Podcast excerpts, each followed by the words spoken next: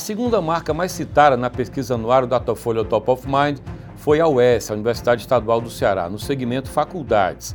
Ela ficou em segundo lugar, enquanto o primeiro foi dividido por UFC e Unifor. Mas a que se pode atribuir esse desempenho da UES como marca tão lembrada? Certamente a sua capilaridade. Ela está em boa parte do estado e investe nessa expansão, com cursos de direito e também de medicina. Historicamente, a UES investiu em licenciaturas, mas agora olha mais para os cursos de bacharelado e tem também um trabalho de aproximação com o setor privado. Por exemplo, um exoesqueleto e um app foram desenvolvidos pela UES aqui no Ceará em parceria com a Dell. E é sobre o desempenho da UES como instituição estadual de ensino superior que a gente conversa no programa de hoje.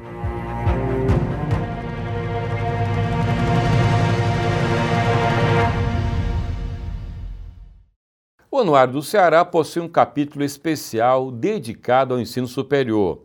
É o guia universitário, traz universidades, centros universitários e faculdades com atuação aqui no estado. No Ceará Universitário, você tem dados atualizados sobre cada instituição com atuação presencial. E para tratar do assunto guia universitário com destaque para a UES, a gente vai conversar hoje com o reitor da UES, o professor Idelbrando Soares. Reitor, bem-vindo. Reitor, a Universidade Estadual do Ceará é talvez a universidade pública mais capilar. Né? Só mais recentemente a UFC passou a ter campus no interior, a UFCE passou a ter vários campi, mas a UES historicamente é a mais presente no interior. Como é que o senhor trabalha a expansão da UES versus a necessidade de fortalecer o que já há? Esse é um, é um grande desafio, não é? E você fala certo, fala bem. A Universidade Estadual é a mais interiorizada das nossas universidades públicas. Né? Digo isso não só pela presença hoje de 16 campi no conjunto da universidade presenciais que a universidade tem, desses 13 no interior do estado do Ceará, mas nós temos uma atuação muito importante também no interior, que tem pouca visibilidade muitas vezes, que é a nossa presença nos polos de EAD pública. Então, a Universidade Estadual hoje tem uma presença em 38 desses polos. Então, quando você reúne os campi presenciais com os, com os polos UAB, indiscutivelmente a maior presença eh, de universidade pública hoje no estado do Ceará, em particular no interior do estado do Ceará, é a Universidade Estadual do Ceará. Né? E este ano tivemos a oportunidade de implantar três novos campi. E essa é a grande novidade né, do ano 2023. Foi esse trabalho, esse pacto que a universidade fez com o governo do estado na perspectiva de entender que o processo de ampliação e de oferta de novas vagas para a juventude cearense é uma estratégia de desenvolvimento. Então, nesse sentido, nós criamos três novas faculdades. Então, essa é a, uhum. é a boa novidade do ano 2023 e novas faculdades, com a mudança, inclusive, Jocélio, de oferta. A gente tem uma história que eu sempre digo, é uma história muito bonita no interior do estado do Ceará de formação de professores. Limoeiro tem? Ó. Limoeiro é uma delas. Um exemplo, a, gente, a gente, tem uma história já de. Eu, eu, eu, eu, eu coloco para ti mais ou menos assim: nos anos 60, 68 a nossa primeira faculdade do interior é implantada, é Limoeiro do Norte. Nos anos 70 implantamos. Lá, Fafidã, Fafidã. Né? Uhum. Inclusive eu sou da Fafidã. Ah, é? Eu sou lotado na Fafidã. Sou um professor do interior do estado do Ceará. Tá. Então, no ano, nos anos 70 implantamos duas faculdades, nos anos 80 duas faculdades e no ano 90 uma faculdade. Então, seis faculdades no interior que tem aí uma, uma história entre 55 e, e 20 e poucos anos. A nossa última foi de 94. E agora a gente chega com mais três novas faculdades. Quais Nessa, são elas? É, nós temos Canindé, que é uma faculdade que nós criamos lá. Onde a UFC também abriu um campus. Canidé não. Não? Não, não, Canidé não. Canidé nós temos o IFCE. Ah, foi Tapajé. Nós temos no IFCE. Tapajé, Canidé, confundi, é, verdade. Canidé é, é, um campus nosso, abrimos este ano, primeira, uhum. primeira oferta do vestibular, são dois cursos que instalamos lá. Quixaramubim, que abrimos um curso, na, uma faculdade na área de ciências da saúde, no caso, o primeiro curso é medicina. E Aracati, com, com dois cursos na área de formação de professores. Né? E ampliamos três campos, três faculdades nossas no interior. Crateus com mais um curso, e é o curso de medicina também. É, Tauá com medicina veterinária. Né? E Mombaça com curso de bacharelado em sistemas de informação. E essa é a primeira vez que a Universidade Estadual do Ceará é, oferece cursos para além das licenciaturas. estava dizendo para ti que a nossa história com as licenciaturas é uma história muito bonita. E eu digo sempre que nós constituímos uma economia da educação no interior do estado do Ceará. Então, quando hoje você pergunta de onde vem a qualidade das escolas que estão no interior do estado do Ceará, que são, são bem avaliadas pelo sistema de avaliação nacional. Se a gente não tivesse formado essa mão de obra qualificada no interior do estado do Ceará, as universidades públicas têm um papel importante, as estaduais de forma particular, mas a UES responde por grande parte da formação docente no interior e é esse lastro que a gente deixou aí, que hoje o Estado né, se, se, apresenta para o Brasil, vamos dizer assim, como um das, dos estados que apresenta a melhor educação pública do ensino básico do, do nosso estado, basicamente, principalmente a, a escola fundamental. Né? E agora estamos com a expansão que envolve os bacharelados porque a gente acredita que a oferta de, de a formação docente continua sendo estratégico, continua sendo prioritário, mas a gente precisa ampliar essa oferta porque nem todo mundo quer ser professor. O menino também pode querer ser médico, querer ser enfermeiro, querer ser administrador. E eu acredito que o papel da universidade é alargar esse campo de possibilidade, é isso que a gente está fazendo agora nessa implantação. Qual é a lógica da, na definição de um curso? Né? A gente está falando de medicina, que é motivo de polêmica, inclusive no STF, abre, não abre, com relação a limitações que o MEC estabeleceu a moratória, depois acaba a moratória, discute mais médicos, por exemplo. Então, como é que a UES define os seus cursos? Falou em veterinário em Tauá, que tem uma agropecuária marcada ali pelos ovinos e caprinos, por exemplo. Como é que é essa lógica, como é que vocês trabalham o perfil do egresso também? nós, nós fizemos um estudo para cada um dos novos campi e apresentamos esse estudo ao governo do estado do Ceará. Né? Ah, nós partimos do pressuposto, e, e nesse caso para a área, área da saúde ele foi determinante, eh, o estado do Ceará está construindo uma estrutura de descentralização da saúde, principalmente na média e alta complexidade. Os hospitais regionais é um bom exemplo disso. Né? Então, a nossa, a nossa conversa com o governo, ele partiu desse pressuposto. É, há uma carência muito grande de, de, profissionais da área de saúde no interior do estado do Ceará. Uh, eu não falo, a área médica é, é, é um vazio que você tem. Por exemplo, a cada mil habitantes no Ceará, no interior, você tem 0,7 médicos.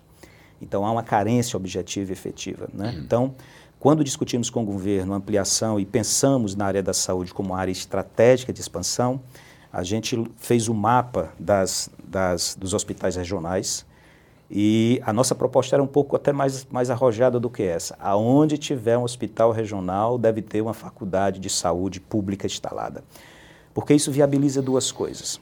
Primeiro, viabiliza, no caso das estaduais particularmente, como as nossas vagas são direcionadas para os alunos da escola pública estadual, 50% das nossas vagas, as chamadas cotas, elas são destinadas aos alunos da escola pública do estado do Ceará.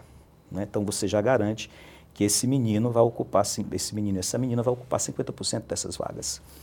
É, isso garante também, esse, esse modelo do estado do Ceará garante também que esses meninos sejam não somente do Ceará, mas muitas vezes da própria região onde está instalada a faculdade.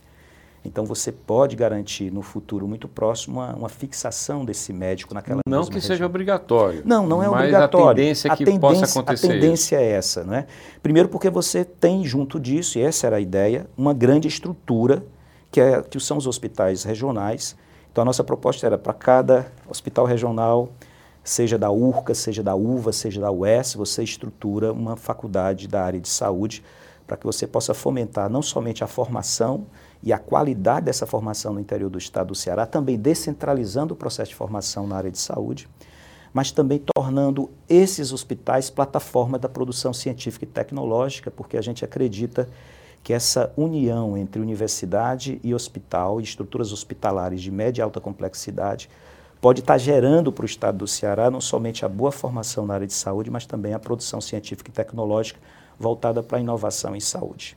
Então, quando a gente pensou, por exemplo, a UES se tornará, já se tornou e se tornará agora nesses próximos anos, juntamente com a, com a UFC, é, o maior ofertante de vagas do vestibular para a medicina do nosso estado.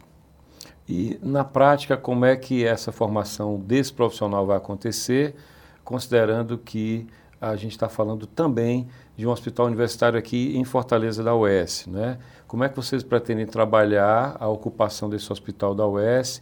É apenas com estudante aqui do campus de Fortaleza? Como é que vai ser isso? Nós, no caso da medicina da UES, a gente entende que essa, a medicina da UES é uma única medicina. Ela pode estar implantada em várias regiões do estado do Ceará, mas nós queremos criar uma rede de formação, primeiro, né, integrando esse processo de formação. Então, o menino que está aí, a menina que está sendo formada em Quixeramobim, está sendo formada em Crateus na área de medicina, está muito fortemente vinculada à medicina aqui de Fortaleza, até porque a história de qualidade de formação que vem sendo dado até hoje na Universidade Estadual é a medicina de Fortaleza que tem esse referencial. Então, ele serviu tanto como modelo né, para constituir os novos cursos, mas ao mesmo tempo a criação de uma rede. E essa rede ela, ela envolve não somente a integração dos professores, a integração dos estudantes, mas também o próprio uso dessa estrutura que foi montada da, na, na chamada dos hospitais públicos estaduais para as universidades estaduais. Uma novidade importante que pouca gente sabe, Jocélio, junto com o processo de expansão e interiorização, nós é, aprovamos uma lei. Quando eu digo nós, a sociedade cearense, por meio do governo do estado do Ceará, nós aprovamos uma lei que é a 280-2022. O que é que diz essa lei? Que há, há, há um novo conceito que nós estabelecemos para a rede pública estadual, que é o hospital universitário, e ligamos esses hospitais universitários às universidades públicas estaduais. Qual era a ideia? é que essa aproximação ela realmente não existe de forma tão integrada como a gente imagina, e a lei cria uma rede de integração e cooperação entre os hospitais públicos estaduais e as universidades estaduais. E, e, e, vai mais um pouquinho além. Ele vincula estruturas hospitalares novas às universidades. No caso da UES, o hospital universitário que está sendo construído no campus de Itaperi, inclusive próximo de ser concluído, ele se tornou Hospital Universitário da UES com vinculação à Universidade Estadual do Ceará. O hospital lá do Sertão Central, que está lá em Quixaramubim, ele se tornou, por força de lei, um hospital universitário do Sertão Central vinculado à Universidade Estadual do Ceará. E qual é a nossa. Lá em Crateus, quando você perguntou, lá em Crateus, o governo do estado, quando a gente tomou a decisão de implantarmos o curso de medicina em Crateus, é porque nós temos lá um projeto em curso de construção de um hospital regional naquela região e que também se vinculará à Universidade Estadual do Ceará com o conceito de hospital universitário. Ah. Lá na medicina eh, veterinária de Tauá tem a ver concretamente com as condições objetivas da economia daquela região, um, um, um forte segmento agropecuário vinculado principalmente a pequenos e, e grandes animais e a escolha não, como eu disse, não é uma escolha, na verdade, é um levantamento, é um estudo e essa conclusão foi, para aquela região, foi óbvia da medicina veterinária. Crateus e Tauá já estão em oferta, não? Como é que está a agenda lá? Todos, todos, todos? iniciaram. Todos, tá. todos os cursos da expansão, são tá. oito cursos que nós abrimos neste ano. É, todos eles começaram a funcionar no dia 8 agora de agosto, inclusive com a presença do governador, uma mensagem para todo mundo. Como eu disse, são cursos em Canindé, são cursos em Aracati, são cursos em Quixaramubim. E, além desse, nós ampliamos campos existentes, como é o caso de Crateus, como é o caso de Itauá e de Mombasa. Então, essa, são oito novos cursos, e desses oito novos cursos, cinco são de bacharelados, três na área de saúde, dois são medicina. A propósito de novos hospitais, nós sabemos, está no manual da gestão pública, que fazer o hospital é mais fácil do que manter o hospital. Isso é verdade. Que o custeio do hospital é, ele acaba equivalendo, a, a, a, construção do hospital acaba equivalendo a uma parte, um capítulo do custeio. Como é que a UES vai tocar essa agenda de tantos equipamentos caros? Essa é uma, uma questão também muito importante, que tem uma certa originalidade o que a gente está fazendo no Ceará em relação ao conceito de hospital universitário. O Ceará não tem um hospital universitário público estadual. O, o, Ceará, Walter Cantilho é federal, né? É federal. O único hospital uhum. universitário que nós temos no estado do Ceará é o Hospital da UFC. É, o Hospital Universitário da UES era o primeiro hospital universitário da rede pública estadual.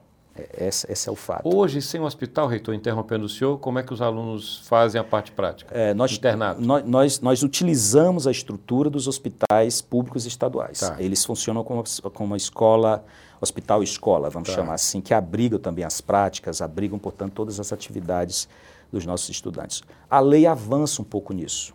A lei cria o conceito de hospital universitário e, portanto, toda uma tratativa que precisamos fazer a partir de agora para torná-los de fato universitários.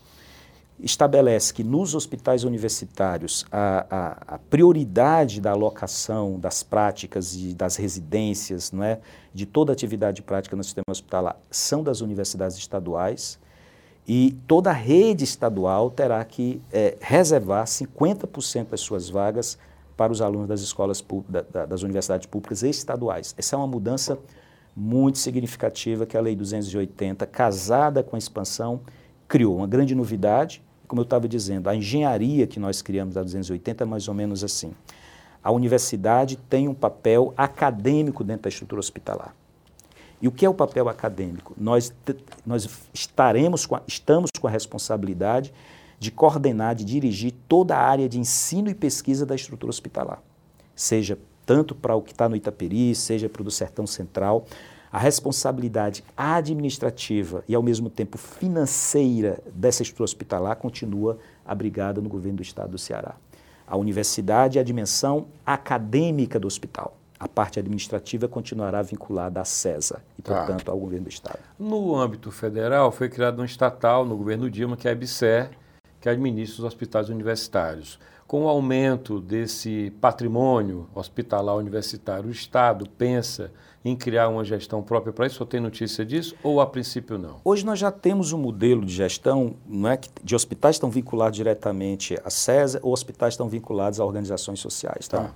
Esse modelo já está aí. No caso do hospital universitário é, da UES, esse modelo a gente está, nesse exato momento, discutindo qual vai ser a alternativa. Tá. Independente do modelo, o papel da universidade é o papel acadêmico dentro da estrutura hospitalar. Okay. É a gente fomentar não somente a boa formação na área médica eh, e na área de saúde de forma geral, mas também ser uma grande plataforma de produção científica e tecnológica. Eu venho dizendo ao tá. governador Elmano que o que foi pensado dentro da atual estrutura do Hospital Universitário da UES para a parte de ensino e pesquisa, ele está pequeno, ele precisa crescer um pouquinho mais. Tá. E ao modelo dos grandes, das grandes universidades que têm estruturas hospitalares produtora de ciência, ao mesmo tempo de captadora de recursos, você constrói ao lado do hospital uma grande torre de ensino e pesquisa. No futuro próximo, esse é o caminho da universidade ali no Hospital Universitário da UES. Saindo da medicina, mas continuando na tecnologia, a Dell, uma multinacional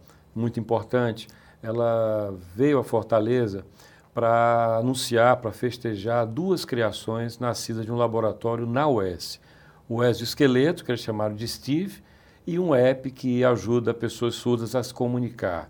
Uma, duas inovações relevantes que nasceram no âmbito da universidade. Queria que o senhor falasse sobre esse laboratório que chama LEAD e como é essa relação com a Dell, quando começou e o que é que pode vir ainda.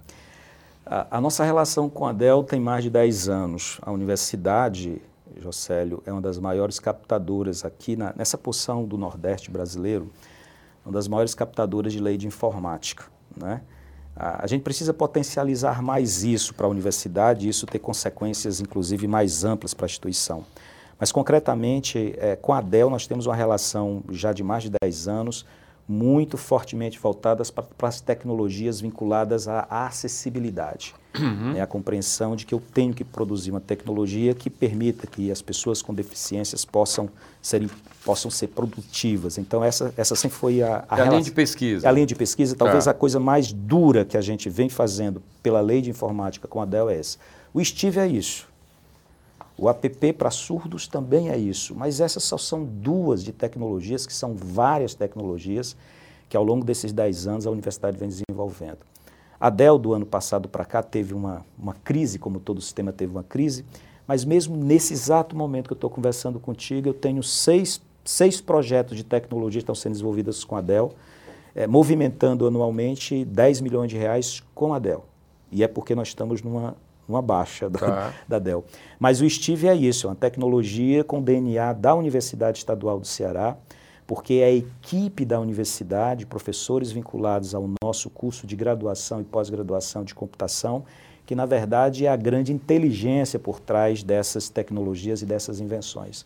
O exoesqueleto é isso, não é uma tecnologia produzida dentro do LEED, não é? O LEED fica onde, reitor? O LEED, uh, nós instalamos o LEED, e essa é uma discussão que eu venho fazendo com a Dell, a gente vai ter que mudar esse padrão. O LEED funciona numa estrutura aqui na aldeota, ocupava três andares de um prédio comercial aqui, hoje está reduzida a um, a um desses andares, mas o nosso caminho, já disse hoje, inclusive conversando com os, um dos diretores da Dell, o caminho é você fazer essa estrutura dentro da universidade. Né? As grandes empresas geralmente têm uma certa, um certo temor de estar dentro das universidades com as suas marcas, porque acha que a, uhum. a, a universidade é muito crítica, é muito tensa, não é? e geralmente preferem esse tipo de afastamento. E a nossa luta com as grandes empresas é que elas tenham o espaço do campus como espaço também de, de trabalho. Não é? Nós estamos agora, por exemplo, numa, numa discussão com a Huawei e nós vamos construir um laboratório da Huawei dentro da universidade. Será doado à universidade, seja a construção, seja os equipamentos, portanto, mas os projetos desenvolvidos com a HAL vai funcionar lá e foi essa mesma proposta que eu fiz ao amigo da Dell. Olha, depois de 10 anos, está na hora de vocês construírem aqui uma estrutura que deixe permanência da presença tá. de vocês dentro da universidade. Uhum. Nessa relação, o que é que o contribuinte do Ceará ganha, o que é que a academia ganha quando a multinacional vem e é a multinacional, ela naturalmente ela tem um interesse legítimo de ter tecnologia, de desenvolver tecnologia. O que é que ela leva, o que é que a gente leva nisso?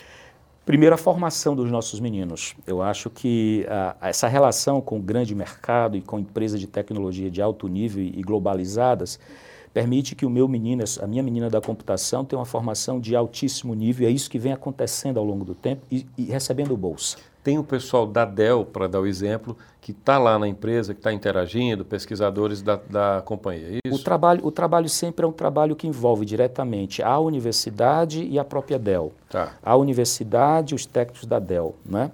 Mas a, o grande conjunto de, de, dessa mão de obra qualificada é da universidade. Quem são eles? São os nossos alunos da graduação, nossos alunos da pós-graduação e os nossos professores liderando esses projetos.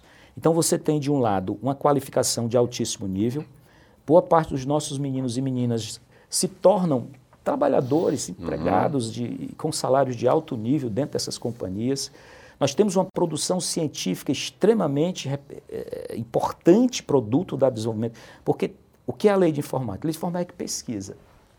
Nós estamos, na verdade, desenvolvendo uma pesquisa que pode desenvolver um produto. O Steve é produto de uma pesquisa científica. Né? Então você ganha também, nesse sentido, a produção científica dos nossos professores vinculado àquele projeto de desenvolvimento, todos eles também tendo acesso às bolsas né, de, formação e de qualificação. Você tem a produção de uma tecnologia que chega também à sociedade.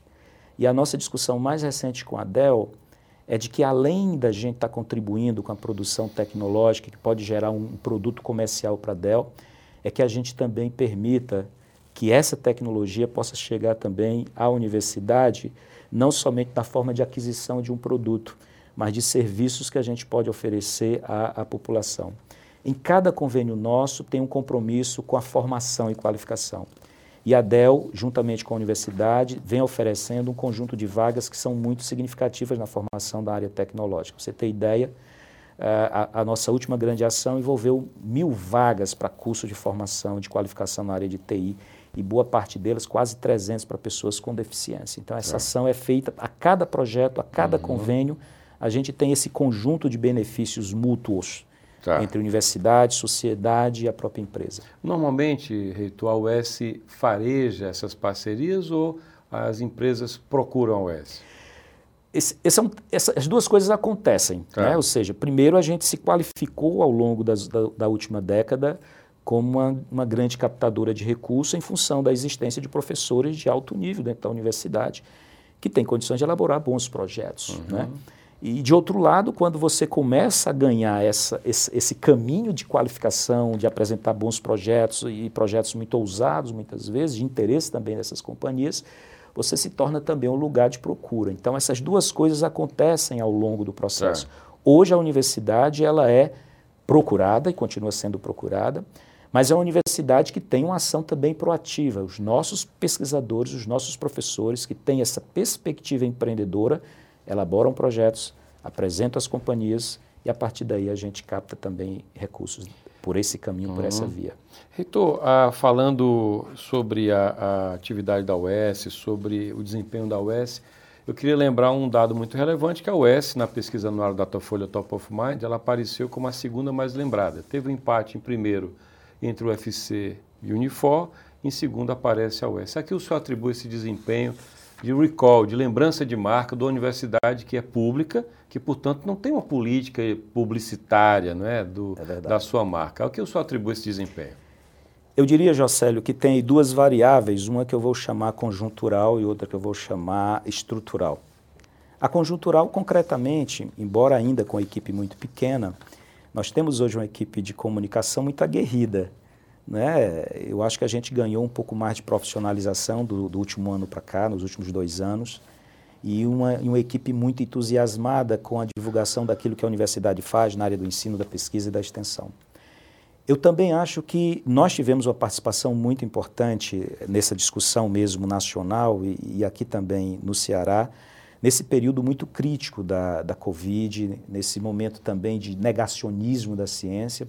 A universidade assumiu um protagonismo nesse sentido, né, dialogando com a sociedade e se posicionando também publicamente em relação a essas questões. Vamos chamar, nós tivemos um período de negacionismo, inclusive do conceito de universidade. Então, foi muito importante. Nós respondemos também muito positivamente, Jocélio, aos desafios da Covid. A universidade foi uma das poucas universidades públicas no Brasil que apresentou um projeto de desenvolvimento de uma vacina contra a Covid-19. É a minha próxima pergunta. Como pois é que está é, a pesquisa da é, vacina? É, pois é, te digo já. É. Então, essa é, é uma, da, uma, das, uma das, das, universidades. Nós apresentamos também um ventilador mecânico para a área de TI, para, para, para a UTI também, uhum. também outra tecnologia que a universidade, de forma muito rápida, apresentou. E, e, inclusive, testes rápidos também, produto, todos os produtos de pesquisa científica desenvolveram num tempo muito curto. Então, isso para mim é, é a questão conjuntural. Essas coisas todas juntas, elas deram à universidade uma visibilidade. A nossa, a nossa presença no grande debate das políticas públicas do Estado do Ceará, a importância da nossa presença também tem a ver com toda essa divulgação. É, a, a expansão da universidade e a oferta de cursos muito impactantes também na, na, na sociedade, por exemplo. É, a UES se tornou, como eu disse para você, a maior ofertante, juntamente com a UFC, de vagas para medicina. Uhum. E medicina, indiscutivelmente, é um dos cursos mais procurados no país. Então, essa presença nossa no interior, a interiorização, a expansão, ela nos deu uma visibilidade também muito grande. Mas há uma questão que eu diria que é estrutural. A universidade, concretamente, atingiu uma maturidade acadêmica muito significativa. Então, hoje, é, a, UES hoje, na região norte, nordeste e centro-oeste, considerando a rede de universidades estaduais, tem o maior portfólio de pós-graduação em estrito senso entre, entre as estaduais, não é? Hoje nós temos 46 cursos, programas de, de mestrados e doutorados na, na universidade. E, e isso, isso, isso produz ciência, isso produz tecnologia. E essa produção tecnológica, essa produção científica nos dá uma posição é, um posicionamento nacional muito, muito importante. Por isso que a gente sempre é lembrado é, na, nos rankings nacionais e muitas vezes internacionais, da nossa posição no cenário nacional, oitava melhor universidade pública estadual no país, a primeira que lidera aqui nessa porção norte, nordeste, centro-oeste na área do ensino. Então, é, é, são esses dois grandes ingredientes, as questões de natureza que eu chamaria conjunturais e aquelas que são estruturais têm a ver com uma certa maturidade acadêmica que a universidade conquistou. Ele permite divulgar o que ela faz, é. ciência, pesquisa. Então, eu acho que esse, esse conjunto que nos coloca nessa posição de lembrança do público do público cearense. A propósito, a gente está falando de pesquisa, né? Não tem jeito, pesquisa no Brasil é na universidade pública, né? No seu percentual, mas é muito forte. O peso da universidade pública na pesquisa, né? Essa, essa é uma, uma, uma, questão muito interessante. Hoje, quando você pergunta assim, aonde, aonde estão os nossos alunos universitários? Elas estão nas universidades privadas, na verdade, na grande maioria, faculdades, faculdades e centros universitários. É. Não é? Uhum. Universidades propriamente privadas são né? poucas no Brasil. Mas onde, você pergunta, onde está a pesquisa científica no Brasil? Onde está a produção tecnológica no Brasil? Está em 20% da rede de universidades, faculdades e centros do país, são as universidades públicas estaduais. Quem faz pesquisa no Brasil, quem desenvolve tecnologia no Brasil, e hoje, no percentual de 85% da produção nacional, são as universidades as universidades públicas estaduais, as universidades uhum. públicas, sejam tá. estaduais, sejam federais. Uma curiosidade, por que, que a UES ela ainda segue com vestibular próprio no processo seletivo dela? Essa foi uma decisão que nós tomamos lá atrás. Não é? Só para você ter uma ideia, nós fomos o, os primeiros do, do, aqui no estado do Ceará, entre as universidades estaduais, que aderimos às cotas SISU-ENEM. Tá. E tivemos uma experiência de SISU-ENEM. Né? E a nossa decisão foi sair do SISU-ENEM quando chegou a lei de cotas estaduais, porque a gente queria participar das cotas. Então, com a lei estadual, isso nos desobrigou efetivamente do Enem, do SISU, para manter o conceito de cotas. E mantemos o conceito de cotas, inclusive ampliamos, era de 25%, passamos a 50%. E nós, e nós acreditamos que o nosso vestibular ele pode ser um elemento estimulador de uma literatura cearense, de uma geografia que trate do Ceará. Porque de uma acha história... que o Enem tirou... O, Enem perdeu tudo perdeu, isso. Né? Perdeu Cá para nós eu também acho. É porque é nacional. É, a o lista Enem de autores é, é outra. É outra. Enfim, então, né? assim, o nosso conceito é que trazer uma, um, um vestibular próprio, um vestibular do Ceará, pode influenciar também a escola pública a estar tá discutindo aquilo também que é do nosso Estado. Tá. Então, é, essa foi a decisão tomada lá atrás. Não é? Nós continuamos com o Enem de que modalidade? A, gente, a, a entrada principal é o vestibular, mas se sobrou vagas, a gente vai chamar, depois de, depois de chamar todos os classificáveis daqueles, daqueles cursos, a gente oferece para a pontuação do Enem, não SISU, Enem. Então, okay. a UES considera que um vestibular da universidade pode fomentar a, discussão nas escolas e do próprio processo de formação nas escolas com conhecimento que também seja muito, muito próximo da gente, que, que é sobre a literatura cearense, que é sobre a história do Ceará, que é sobre a geografia do Ceará, é por aí. Reitor, muito obrigado então pela entrevista, parabéns para a UES. Eu que agradeço, Jocélio, que a oportunidade de você estar nos dando. Muito obrigado. Eu que agradeço. E chegamos ao final de mais um programa do Anuário do Ceará. Você pode acompanhar o anuário em edição impressa, 680 páginas, 14 capítulos, ou entrar no site do anuário, anuariodoceará.com.br. Você pode seguir o anuário, está nas redes sociais. Por exemplo, no Instagram é Anuário do Ceará e no X ou no Twitter, como queira, Anuário do CE ou Anuário Doce. Você pode acompanhar o anuário no YouTube. Você vai ao YouTube da Fundação Demócrito Rocha e também pode ouvi-lo no formato podcast disponível na sua plataforma preferida. É só você buscar Anuário do Ceará. Obrigado, tchau.